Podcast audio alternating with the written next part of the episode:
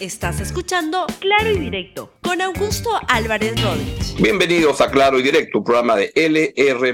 Hoy voy a tocar varios temas que este, están dando vueltas en la escena política y pensaba hacer un comentario sobre cómo va la elección en Argentina, voy a dejarlo para el final porque quiero empezar con algunos otros temas. Y el primero de ellos que quiero, eh, quiero recomendarles algunos artículos que he leído en estos días en La República, y el primero de ellos es un artículo de Hernán Chaparro, que como saben ha trabajado mucho tiempo en, encuestas. Es un artículo muy interesante que apareció ayer en La República que se llama Desconectados y Polarizados. Y acá de lo que está hablando Hernán que les recomiendo mucho y que nos ayuda a entender el momento que se está viviendo en el Perú, no tanto del mundo desde el punto de vista de la gente más politizada, que está más siguiendo los temas de, la, de la política cotidiana, sino de lo que la opinión pública está experimentando y sintiendo. Y lo que encuentra Hernán con esta encuesta que les pido que por favor la puedan poner, y es pregunta sobre si está de acuerdo o desacuerdo con que el Congreso realice una investigación a la Junta Nacional de Justicia.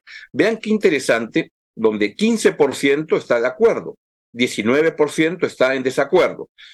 Y eso marca una polarización en porcentajes más o menos iguales a favor y en contra. Pero lo más relevante es ese 65% que no tiene idea de esta investigación. Y esto da pie al título que Hernán le pone a su artículo que es Desconectados. Es decir, estamos viviendo una situación de desconexión de las cosas que ocurren cotidianamente en el país porque la gente se está hartando. Y hay un hartazgo muy, muy grande donde lo que sucede es que la gente quiere como salirse de estas cosas que simplemente perturban, molestan, peleas absurdas cotidianas que vienen desde la política y que la gente se va desconectando cada vez más de esa política, con la cual está aburrida, con la cual no le ve sentido, y una pequeña parte de la sociedad, en este caso con la encuesta que vemos ahí, pues está muy polarizada, ¿no? Hay como 20, 30, un tercio de la, de, la, de, la, población está muy metida en la cosa política y con mucha polarización. Dos tercios de la población está harta y se ha desconectado de lo que pasa con la política. Es algo bien, bien relevante lo que está pasando hoy en día. Cada vez está más alejada la gente. La política peruana sufre una crisis de representación muy grande, en el sentido que la gente no siente que le interese, que le toque en su asunto cotidiano, donde la gente está cada vez más preocupada de los asuntos vinculados a la, a, la, situación económica que está empeorando cada vez más, a la situación de seguridad que está empeorando cada vez más, y en general a la falta de oportunidades. Y mientras eso ocurre, tres de cada cinco muchachos, muchachas de, de 18 a 24 años se quieren ir del país. Es eso lo que está construyendo el establishment político en general en el país con las cosas que se comunican desde el mundo político y que no está yendo a ninguna parte. Segundo tema que quería comentarles es el Congreso de la República que se va a mover fuerte. Se va a mover fuerte, creo, con el ingreso de Fernando Rospigliosi este, al, Congreso. y ahí quería otra vez comentarles un buen artículo de, que apareció en la República de Mirko Lauer, pero antes vean estas imágenes donde Fernando Rospigliosi hasta hace ya no recuerdo bien, pero tres, cuatro, tres años, participaba en el programa 4D de LR+. No sé por qué no sale Mirko Lauer en esta, en esta imagen, debería salir, este, pero estábamos ahí, trabajábamos, ahí está, Mirko, Fernando y yo, y conversábamos como se conversa ahora en el programa 4D con, con Maite Vizcarra, Mirko y yo, y, y, Mirko y, y, Fernando, pues es un polemista fuerte, este, con Fernando Rospigliosi veníamos haciendo el programa 4D que hoy se transmite en LR+. Empezó en el año 1998, creo, 98 por ahí o 99 máximo, en el Canal N, cuando se inauguró el Canal N, cuando empezó Canal N, y ahí participábamos Mirko Lauer, Fernando Rospigliosi, Juan Párez Castro, Santiago Pedrario también participaba con alguna frecuencia y yo. Y es un programa de debate, de airear puntos de vista, de comunicarlo, de, de analizar desde puntos de vista diferentes este, lo que pasa en la política. Y aquí es un tema que yo quiero centrar mi comentario ahora, que es el valor de el poder dialogar con gente que piensa diferente. Y, de eso quiero este, comentar, pero antes vamos con una breve pausa de Ocho Sur. Y luego volvemos con más comentarios alrededor de eso. Conoce el importante acuerdo suscrito entre la empresa Ocho Sur y la comunidad nativa Chambo Porvenir, que marca un hito en la preservación de los recursos naturales. Te invitamos a ver el siguiente video con el auspicio de Ocho Sur.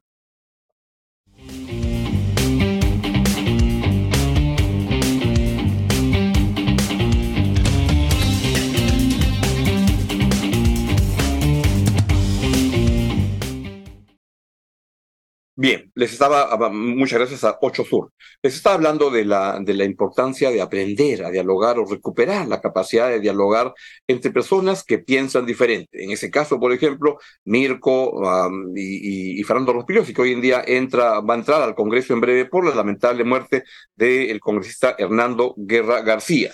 Y sobre ese tema les recomiendo, así como les recomendé el artículo de Hernán Chaparro, Chaparro les recomiendo el artículo de, de Mirko Lauer, que apareció hace dos días, me parece, sí, en el, en el, en el, el, lunes, apareció el lunes, que se llama Rospigliosi en el Congreso.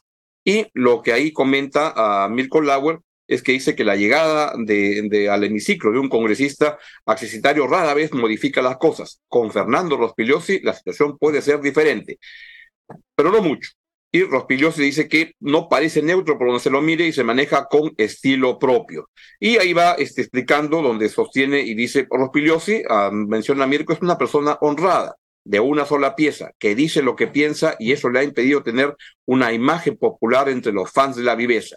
Su marcha desde un comisariato en vanguardia revolucionaria en los años 70 hasta su actual posición en la derecha tuvo la gradualidad de algunos procesos de prueba-error. Todo eso se, tramitó a través del periodismo y de las ciencias sociales. Y este, y luego mm, termina diciendo, ¿qué tal encaja con la alianza Rospigliosi? Con la alianza de Fuerza Popular, Perú Libre, Acuña, por lo pronto, esa izquierda no le va a contar cuentos. Fue mi profesor, dice Mirko, en las cinco tesis filosóficas de Mao en 1967. No cuesta imaginarlo desconfiando que Vladimir, de Vladimir Cerrón, tanto como de Acuña. De otra parte, no hay nada de esperar de su oratoria. Y la agenda, este, no hay nada que esperar de su oratoria. Y la agenda de Fuerza Popular ya está escrita desde el año 2021. Vamos a ver, pero creo que va a ser una presencia este, importante en el Congreso. Y otra vez, insisto que, así como les comentaba hace un momento sobre la importancia de conversar, dialogar entre gente que piensa distinto, siento que es algo que se ha este, perdido muchísimo en estos este, últimos años en el país. Y ese comentario viene también a cuento con este, algunas cosas. El día lunes escribí esta columna, si la pueden poner, por favor, donde lo que justamente ese día planteaba que dialogar con quien piensa diferente, que el Perú necesita, decía hoy, en una polarización creciente, con la abundancia de dueños de la verdad que ni se atreven al riesgo de exponerse al contagio de ideas que quizá puedan discrepar del catecismo de su congregación política, reconstruir la capacidad de dialogar con quien piensa diferente. Y es algo que a mí me gusta, yo veo muchas cosas diferentes, no ando simplemente buscando lo que piensa, lo, la gente que piensa igual que yo, no, pues busco puntos de vista alternativos. Y por eso me sorprende mucho, ese mismo lunes me, me invitó Philip Bates a su programa en Willax y este, yo acepté. Lo que me sorprende no es que yo haya aceptado, es que hay tanta gente sorprendida con que este, yo haya aceptado ir a esta entrevista con Philip Bates en, su canal, en el canal donde trabaja Willax, donde yo la verdad que discrepo mucho de las cosas que ahí se dicen, pero yo estoy abierto a escuchar puntos de vista y lo que quiero es recuperar. Pero claro, si yo escribía eso esa mañana y me invitan a un programa como, como ese, pues me parece un poco contradictorio que diga, yo no voy porque solo converso con la gente que piensa igual que yo. Yo, a mí me aburre eso y me sorprende mucho que alguna gente diga que he tenido la audacia de ir a, ese programa, cosas como esas. Ninguna audacia. Si yo discrepo y pienso muy diferente de Philip Butters, lo conozco de hace una punta de años, donde cuando trabajábamos en Radio Capital, donde yo él trabajaba creo de 6 de la mañana a 9 o algo así, y yo entraba justo en el programa que seguía a las 9 y conversábamos de vez en cuando en el, en el intercambio de lo, de lo de un programa con el otro, y es eso es aprender a escuchar puntos de vista. A mí me gusta vacilarlo a, Philip Butters cuando lo veo y le digo que una de sus frases más frecuentes debería ser, me molesta que hablen cuando interrumpo. Y es así él, exuberante, le gusta hablar, pero a lo que voy es la importancia de recuperar la capacidad de dialogar entre gente que piensa diferente, creo que es fundamental en el Perú. Nos hemos metido en un conducto en el cual todos quieren conversar solamente con los que van a coincidir con su punto de vista. Hay gente que ni siquiera lee artículos que puedan discrepar con lo que piensa porque les molesta o tienen temor seguramente a contagiarse de ideas que no coincidan con las suyas, como que estamos en una recta de, de, esa pelea y todo eso, que yo la verdad la veo con mucha preocupación y creo que lo que tiene que comenzar a ver en el Perú es la capacidad, insisto, de dialogar con gente que piensa diferente. Y de esto paso a otro tema que van a ver que está de alguna manera conectado. Ayer tuve la gran, gran oportunidad de ir a un evento muy bonito, muy cálido, y fue la presentación del libro de memorias de Pedro Pablo Kuczynski. Se llama así, se llama esta tarea incompleta, una memoria 1938-2023. Se presentó además en el día 3 de octubre, cuando Pedro Pablo Kuczynski era su, ese fue ayer su, su, su, su cumpleaños. Y recordó Pedro Pablo Kuczynski en el, el, comentario que hizo en la presentación del libro que el 3 de octubre es como una fecha importante en su vida, en su, en su, en su, en su vida personal, familiar, porque el 3 de octubre del año 1948 llegaron a su casa en Miraflores unos policías y se llevaron a su papá, se lo llevaron preso y estuvo durante un año preso desde el 3 de octubre del año 1948 porque se venía un golpe de Estado, que era el golpe de Estado de eh, Odría. Y entonces, de Odría, así es. Y este, y, y de Odría, no, no, del 48, pero me estoy confundiendo, pero sí, el año 48. Y entonces lo, lo, lo, lo metieron a su papá preso porque tenía contactos con gente del APRA y tenía amigos apristas y entonces luego, varios años después, el año 1968, el 3 de octubre, llegaron a su casa, ahora la de Pedro Pablo Kuczynski, en el Olivar de San Isidro, y tocaron la puerta y se lo llevaron también unos policías. Ah, entonces era el golpe de Estado del general Juan Velasco Alvarado, y Pedro Pablo Kuczynski trabajaba en el Banco Central y los golpistas de entonces, el nuevo gobierno, querían ver el oro que estaba en el Banco Central. Y como Pedro Pablo Kuczynski era funcionario en el Banco Central, querían que él vea y abra este, en el sótano la, la, la caja fuerte para ver el oro que se había traído. Tonterías. Pero, y ahora, este, el año 2023, presenta en su cumpleaños este libro, que la verdad que aún no lo he leído, voy a leerlo, pero por los comentarios que escuché ayer de Felipe Ortiz Ceballos, Ricardo Uceda y Meche Arauz, Mercedes Arauz, se ve un libro estupendo, con historia del Perú, con un recuento de la carrera de Pedro Pablo Kuczynski, que es una carrera muy, muy, muy, muy importante para, para el Perú. Y esto ocurre además en un contexto en el cual les quiero comentar la posibilidad de publicar este libro, los fiscales anticorrupción lo querían impedir. No querían que se publicara libros, qué mayor atentado contra la libertad de, de, de, expresión por parte de este fiscal, uh, José Domingo Pérez, que la verdad que ahí viene mi comentario, ha hecho muchos, muchos, este, ha tenido muchos errores, y ha tenido muchos problemas para poder cumplir el cometido que tenía que cumplir, que era que se haga justicia en caso de corrupción tan grande que ha habido en el Perú desde mi punto de vista, el caso del el comportamiento de los fiscales, este, eh, especialmente Domingo Pérez y del, este, ¿cómo se llama el otro? Me estoy olvidando. Este, ah, ¿cómo es? Otra vez, dímelo, José.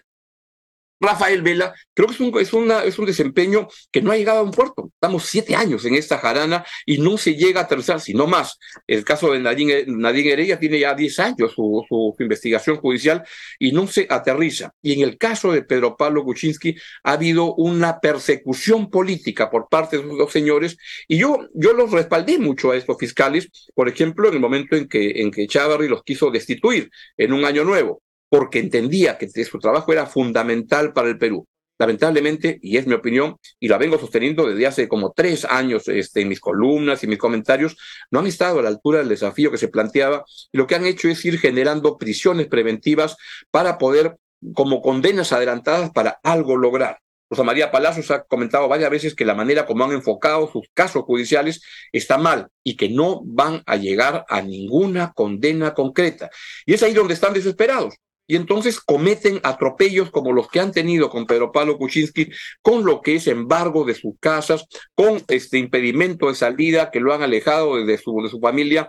Y esto, esto no es justicia, esto es venganza, esto es persecución política por gente que, uh, desde mi punto de vista, debería ponerse este, en orden, creo que los veo muy desbocados y, y, no van a ningún lado. Esto lo vengo diciendo de hace un muy, este, bastante tiempo. Lo comenté en el programa de, Philip Butters. Yo al comienzo tuve un respaldo muy fuerte a los fiscales. Cuando vi que ese, ese trabajo no iba a ningún lado, pues aparece nueva evidencia de las cosas y entonces pues los, paso a, a, a, criticar. No soy dueño de la verdad, cuando aparece nueva información se corrige, se analiza y se da a conocer.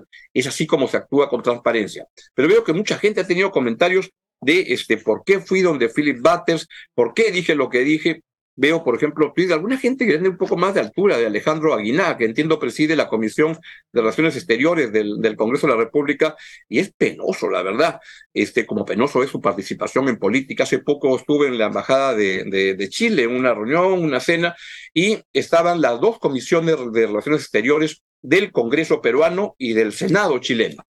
La del Senado chileno con gente muy capaz, que transmitía mensajes muy articulados, etcétera la del Perú, el discurso del señor Alejandro Aguinaga, una vergüenza, no le llega ni a los talones. La verdad que cuando lo veía balbuceando con ideas que no hilan una con otra, pensaba que era mejor que volviera a, a, al hipódromo de Monterrico, donde fue presidente un, un, tiempo, pero a limpiar las caballerizas, este, porque parece que eso es lo que él puede hacer y no es alguien que esté a la altura. Es el problema de nuestro Congreso de la República, que es penoso, que es un mamarracho lleno de delincuentes que se apañan unos con otros.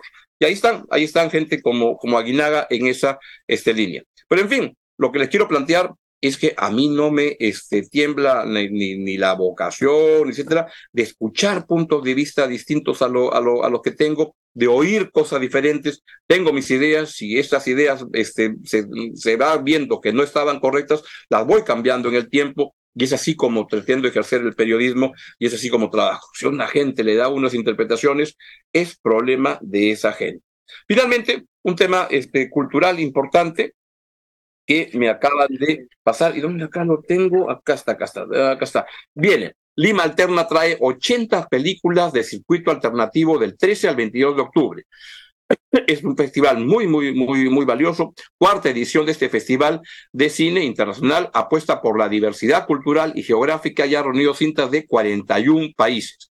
Es la cuarta edición de Lima Alterna Festival Internacional de Cine que se va a realizar del 13 al 22 de octubre en 12 salas de Lima y cuatro regiones, mostrando 80 películas de 41 países, un panorama de cine contemporáneo alternativo, independiente y de autor tanto nacional como internacional.